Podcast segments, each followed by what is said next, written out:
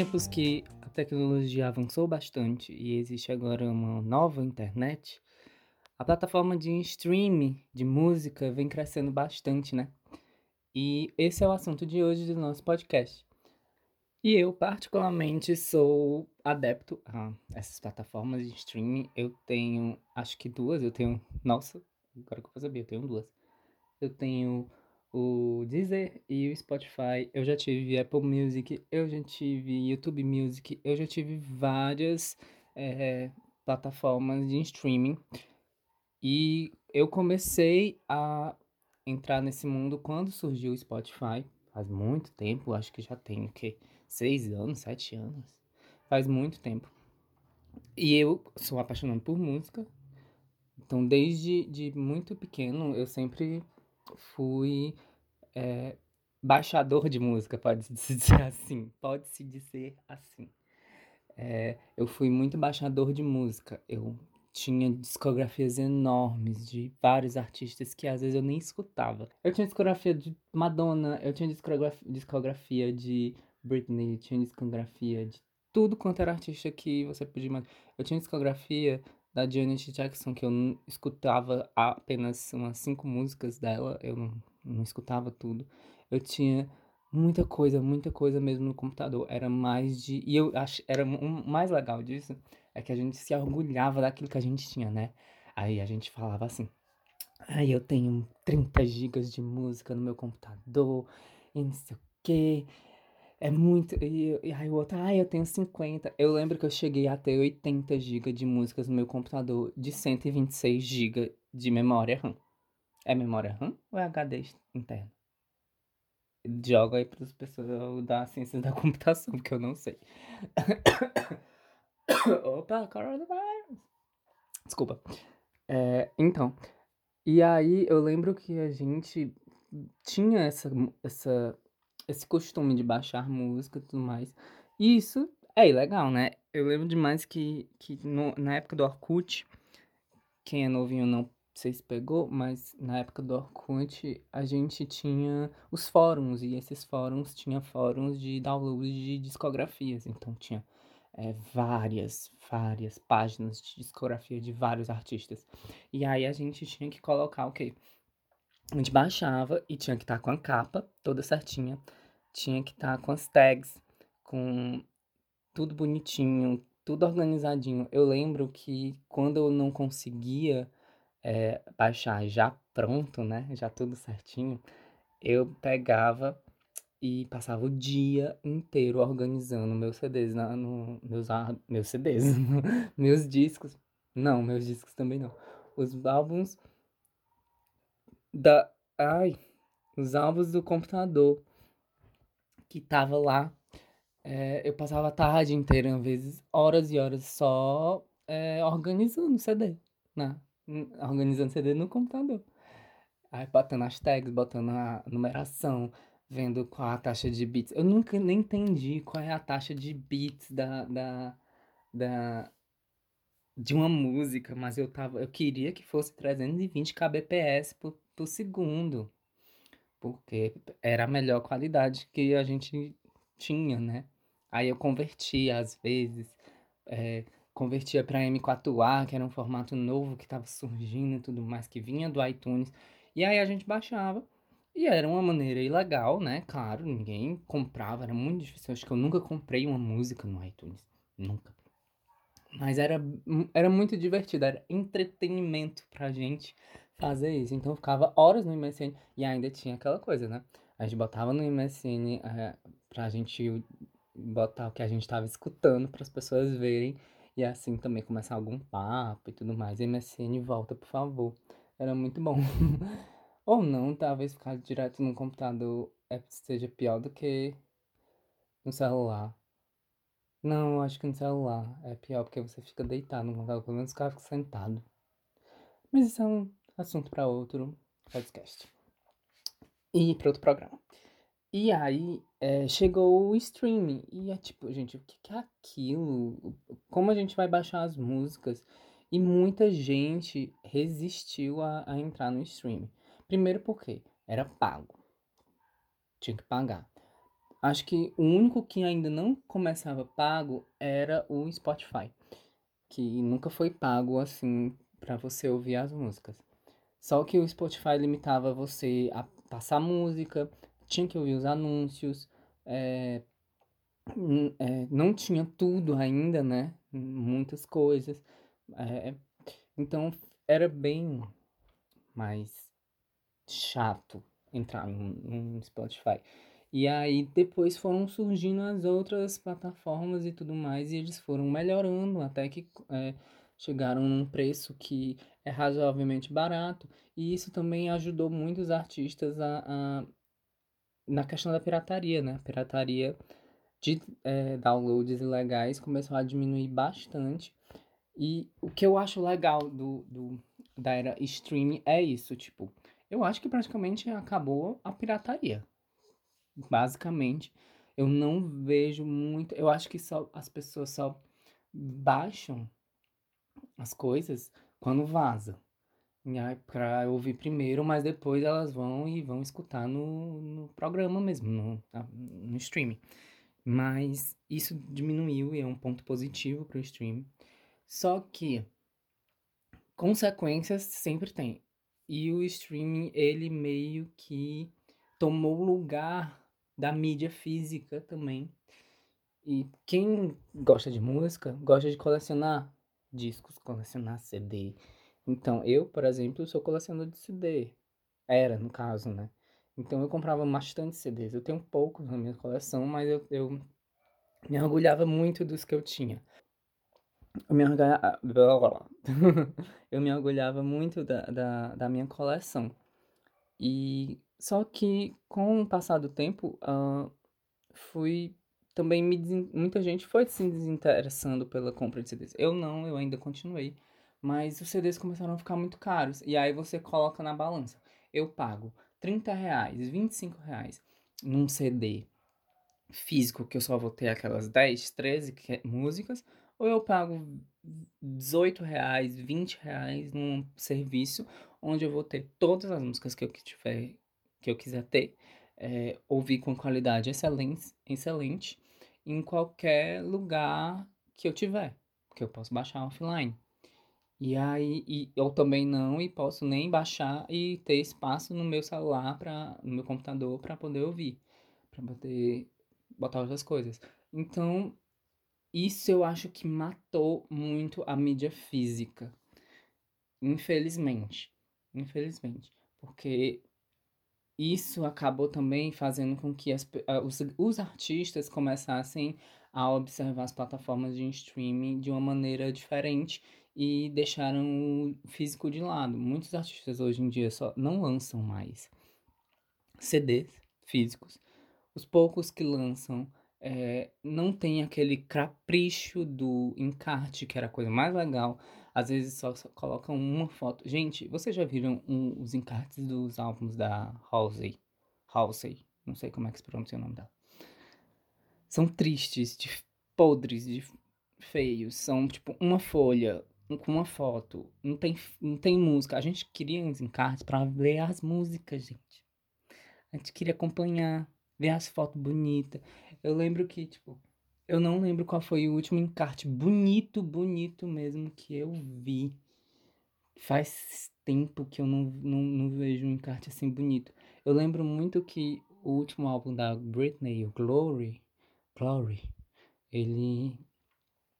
Eu fiquei bem decepcionado porque, tipo, ele era. Tinha algumas fotos dela que eram não foram feitas especialmente pro, pro disco foi, tipo, tiradas de clipe, do clipe de Make Me. E tinha uns coloridos lá, uns coloridos não, umas páginas em branco. Não tinha nem letra, não tinha nada, só tinha os créditos no final e um agradecimento e, e essas fotos e tipo, pronto. Tão triste, sabe? Enquanto é, eu lembro que, por exemplo, tinha uma dedicação no, um dos encartes mais bonitos que eu já vi, que eu gosto bastante, porque tem todo um conceito por trás, é o Britney dela, que é lindo, é o meu CD favorito, então eu sou suspeito. Mas é bonito, sabe? Tem toda aquela, aquela forma de, de aquele conceito artístico, visual que, que é para um artista pop ter e tudo mais. Então é muito, é muito bonito e não tem mais isso. Eles até fizeram algumas vezes um encarte virtu virtual. Eu lembro que o iTunes tinha um programa, um, um, no, no, programa do, deles, tinha um, um tipo, um, um encarte virtual em que tinha lá pra gente escutar a música, ver as fotos, tinha os créditos, tinha tudo. E era bem bonitinho, mas também não vingou porque é muito pesado e, e talvez não valia, valesse a pena. E hoje em dia, né, os artistas, eles estão usando essas plataformas de uma forma diferente, como eu falei. E eles não estão mais preocupados com isso e estão lançando bastante singles. É, é, eu acho que isso começou, essa moda do single mesmo, começou aqui no Brasil com a Anitta. Porque ela percebeu que o mercado estava mudando, ela viu que fazer álbum não estava mais rendendo dinheiro, porque as pessoas não escutam mais álbum por completo, elas escutam playlist, porque o que também que o, o stream fez. Ele acostumou as pessoas a escutarem playlists, montar a sua playlist, fazer. Era como antigamente na época da fita, né? Que você gravava sua mixtape com músicas que você gostava. Só que tinha todo um processo manual, né? Era analógico. Você esperava a música tocar na rádio, dava o rec, aí esperava outra música. Então, tipo, era por sorte. Às vezes pegava música no na metade do caminho, ou então pegava o CD e gravava do CD pra fita, para você escutar no seu Walkman e tudo mais. Era muito mágico. Eu acho mágico, desculpa, porque eu sou velho também. O velho falando. Então era muito, muito legal. E, e aí, agora, você tem o poder de acrescentar na sua playlist as músicas que você quer escutar e as que você não quer. Então, tipo, por que fazer álbum? Eu entendo também artista, porque por que fazer álbum se, se a maioria das pessoas não vão escutar todas? Eles vão pegar uma música específica que gostaram, vão jogar na playlist e, e pronto. Tá feito o CDzinho lá, tá feita a, play, a playlist dele. então, é, é mais. É, como? É, mudou a forma de pensar dos artistas, né? Só que mudou tanto que acho que os artistas estão perdendo a mão, ficando muito preguiçosos. Os produtores, compositores. É, eu vejo músicas, eu, eu escuto músicas, na verdade, né, a gente não vê. Eu escuto músicas hoje de artistas e eu acho às vezes a mesma coisa. Eu, eu, os últimos, por exemplo, os últimos lançamentos da Anitta, an, antes de Combate, eu acho, foram, foram músicas que tinham uma certa sonoridade parecida, ó, com letras pequenas, muito curtas. Não tem problema. O negócio é que também tem, tipo. Parece que não há dedicação, parece que só quer, só quer estar com aquele refrão chiclete e pronto. E um tempo de música pequeno, de no máximo dois minutos e meio. É o que eu reclamo. Eu reclamo bastante porque eu acho que tudo bem você ter uma música pequena, uma música boa, bem produzida. É muito legal, é muito importante você produzir bem aquilo que você está entregando. Só que é muito curto. E às vezes você tá curtindo lá a música e pá, acaba. Isso é que me decepciona um pouco nos discos da Pablo. Inclusive, é... eu, inclusive, eu dou essa dica para vocês, escutem os discos da Pablo o Vai Passar Mal, o Não Para Não e o mais recente agora, 111, que foi lançado agora.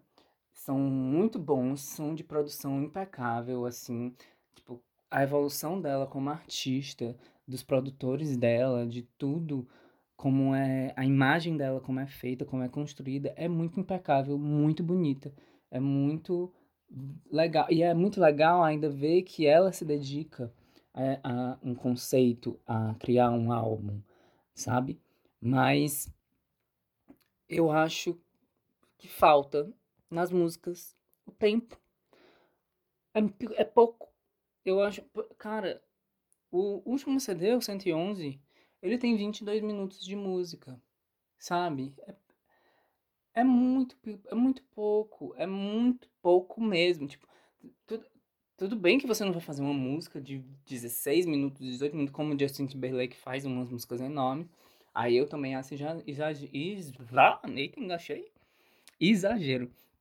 Mas vamos balancear um pouco, pelo menos numa música de 3 minutos. Você pode, eu acho que você consegue acrescentar uma ponte ali, consegue acrescentar é, um, um break, um outro refrão, um, um, uma coisa mais diferente. E, e, e às vezes é, tem aquela coisa, a primeira estrofe, aí um pré-refrão, um refrão. Aí volta de novo para a primeira estrofe, o pré-refrão, o refrão e o final. Aí tem essa meio que essa fórmula de, de se escrever música, né? Que é um amassado, colocado num tempo de dois minutos e meio e colocado no stream. Por quê? Porque aí é uma tática, né, gente? Quanto mais curta a música, mais você vai ouvir, vai não, não repetir. E aí ela vai ter mais visualização, mais visualização, é ótimo, mais audição. E não tô dizendo que é errado também. Eu só reclamo porque eu, é uma opinião minha, tá? Eu só reclamo porque eu acho pouco. Eu queria mais, eu queria ouvir mais, é, mais tempo, sei lá, mais conteúdo às vezes. Eu acho que tá faltando. Não sei. É uma opinião minha. É, eu já fui até massacrado um pouco no Twitter porque eu falei que era um álbum o 111 novo, era um álbum preguiçoso. Não quis dizer que eu acho que as pessoas interpretam, interpretam nossa, tô enganchando hoje. As pessoas me interpretaram mal. Eu queria falar que é preguiçoso a questão do tempo, não da produção, porque eu acho a produção dos álbuns da Pablo impecável, muito boa. Eu amei o, o, o 111, eu já escutei várias vezes. Só acho que a questão do tempo é que me pega ainda. Porque eu sou acostumado, eu sou do tempo do Ruge, do Sandy Júnior, da, da SNZ, do Bros que as músicas eram um pouco mais maiores e, e a gente tinha toda aquela construçãozinha bonitinha. Eu acho que é isso, sabe? Falta a preocupação de arte. Porque arte não é só produto. É arte é, é conceito, é cultura, é integrar, entregar um trabalho bem feito, sabe? É mostrar para o público que você se importa. Não tô falando, pelo amor de Deus, não tô falando que nenhum desses artistas se importe, não se importe com isso. Não é isso. Eu só tô falando que às vezes parece que vender é mais importante que a arte. Tá entendendo? E eu não julgo também porque é o trabalho, precisam ganhar dinheiro. É lógico. Mas falta, para mim tá faltando um pouco de arte dentro dessas novas músicas de vários artistas, tá? E de vários ritmos também, internacionais e nacionais. Se bem que os, os internacionais não fazem muito isso de colocar uma música tão curta, não, tá? Eu, eu, eu acho que isso é uma tendência mais nacional mesmo de artista daqui. Mas pelo menos eles ainda não descartaram totalmente o, o, o disco. E, inclusive, é, o que eu gosto hoje em dia é que a volta do vinil eu amo vinil, sou colecionador de disco de vinil. O, famoso LP, a bolachona. Tá crescente. Eu sou tô feliz com isso, porque tipo, todo lançamento de álbum tem um vinil. E acho isso legal, importante, porque é uma forma de mostrar um, um novo jeito, um novo jeito que é velho, mas é um novo jeito para as pessoas, para os jovens, né? De se escutar música raiz, assim, de ser físico, sabe? De pegar no álbum, colocar, virar tudo mais. Eu acho muito importante, acho, acho muito feliz que tá voltando. Porque eu sou da época disso, eu tinha os discos da Xuxa. Na verdade, eu tinha um disco da Xuxa. da Xuxa, eu tinha um disco da Xuxa. Que eu escutava, eu não tinha vitrola e eu escutava no. botava no chão, colocava ele pra rodar e ficava cantando as músicas arranhei o disco todinho. Hoje em dia eu tenho três dele, do mesmo. Sentido. Aí uma dica para você escutar. É sério, esse disco da Xuxa é muito bom. Ele é muito bem produzido. Ele tem um, que é eletrônico, um que é de funk. Tem axé, tem forró. Ele não tem musiquinhas bobinhas. Tem só a dança da bananeira e forró da cachorrada, que é meio bobinho. É, mas o resto é muito bom. Tem Rei DJ, tem Compasso do Amor, tem é chocolate, é de chocolate, né? Tem muita música boa e vale a pena escutar. Essas são as minhas diquinhas, tá? Os CDs da Pablo e o disco Sexto Sentido da Xuxa. Desculpa estar tá enganchando um pouco, mas é porque às vezes eu falo muito rápido e aí eu engancho. É isso, cara. É, cara, nossa. É isso, gente. Eu acho que eu dei o meu recado hoje. Eu espero que vocês tenham curtido. Deixem sua opinião do que vocês acham sobre essas novas formas de escutar música, essa questão de tempo, de como as músicas estão sendo mais, mais rápidas. E vamos conversar aí. Segue lá a gente nas redes. Já, vocês já sabem, tem na, nos informes aqui do, da sua plataforma digital favorita. E segue também a gente lá. Segue no Instagram, é, Aleatório Podcast no meu Twitter, ou eu sou Leon, se quiser também. E até o próximo programa. Tchau. Beijo.